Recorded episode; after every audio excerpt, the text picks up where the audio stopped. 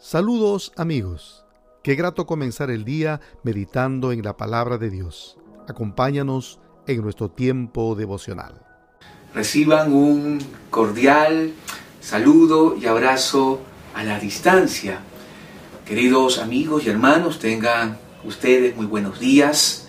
Permítame compartir juntamente con ustedes el devocional que hemos titulado Escucha y vivirás en paz, basado en el libro de Proverbios capítulo 1, versos del 31 al 33. Pero ¿qué les parece si rápidamente le damos una lectura panorámica a esta porción de las escrituras? Por lo tanto, tendrán que comer el fruto amargo de vivir a su manera y se ahogarán eh, con sus propias intrigas pues los simplones se apartan de mí hacia la muerte.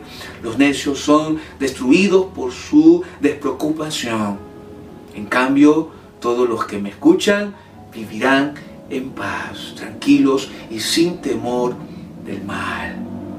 Salomón en esta mañana nos presenta dos respuestas o actitudes del hombre frente a la sabiduría personificada que alza la voz para ser escuchada.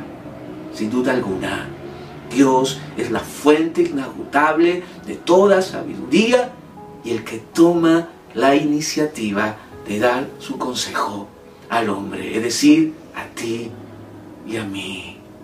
Salomón, de los versos leídos, nos presenta dos realidades de los hombres frente al consejo de Dios y una primera realidad lo podemos extraer del verso 33, la seguridad de los que aman la sabiduría, la seguridad de los que aman la sabiduría. Salomón enseña que el amor por la sabiduría de Dios al oír el consejo, aceptar la reprensión y de entender las razones prudentes tiene repercusión positiva, favorable o beneficiosa como vivir en plena confianza.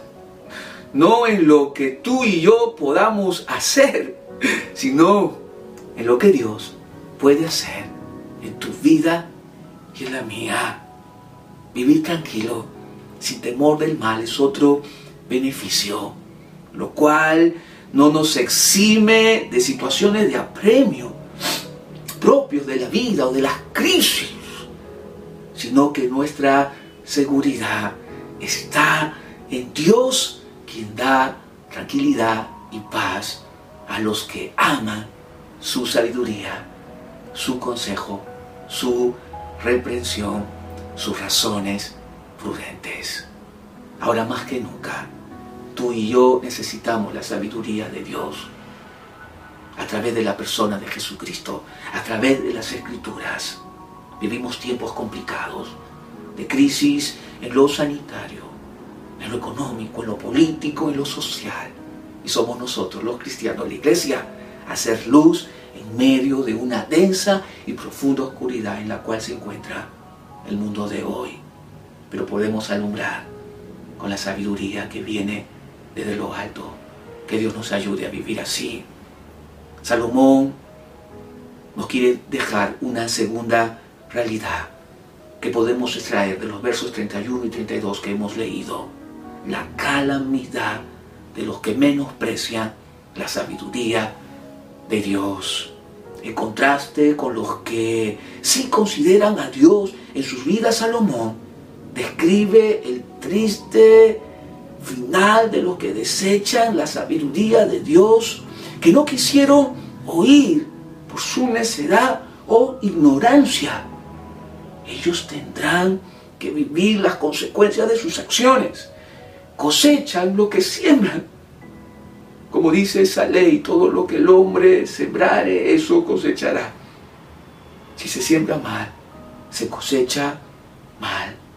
Estos hombres, por su necedad o ignorancia, tendrán que sufrir la desgracia y angustia del mal que no quiere.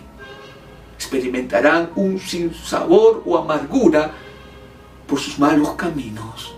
Y lo más triste es que la muerte está rondando en medio de ellos. Y por sus acciones y por sus hechos apresuran el día de su muerte. Destruyen su honor y dignidad, y no solamente de ellos, sino también de sus seres queridos. Amada Iglesia del Señor, que Dios nos ayude a ir por el camino de la verdad, que podamos disponer nuestros corazones cada día de nuestras vidas para extraer los principios, la verdad, de la sabiduría, el consejo de Dios a través de su palabra. Y que Cristo sea cada día visto a través de nuestras vidas cuando vivamos el consejo de Dios en un mundo que necesita la sabiduría de Dios. Y somos nosotros, los cristianos, la iglesia, los llamados a mostrarle dicha sabiduría con nuestro carácter, con nuestro proceder, con nuestra conducta. Que Dios nos ayude a vivir así, para gloria y alabanza de su nombre. Tengo tres motivos de oración. Lo primero, orar para seguir llenándonos de la sabiduría de Dios. Lo segundo, orar por una iglesia que se conduzca sabiamente en medio de la sociedad. Y por último, orar para que nuestros gobernantes conozcan a Dios y gobiernen con la sabiduría que viene desde lo alto. Muchas gracias, que Dios lo bendiga. Conmigo será hasta una próxima oportunidad.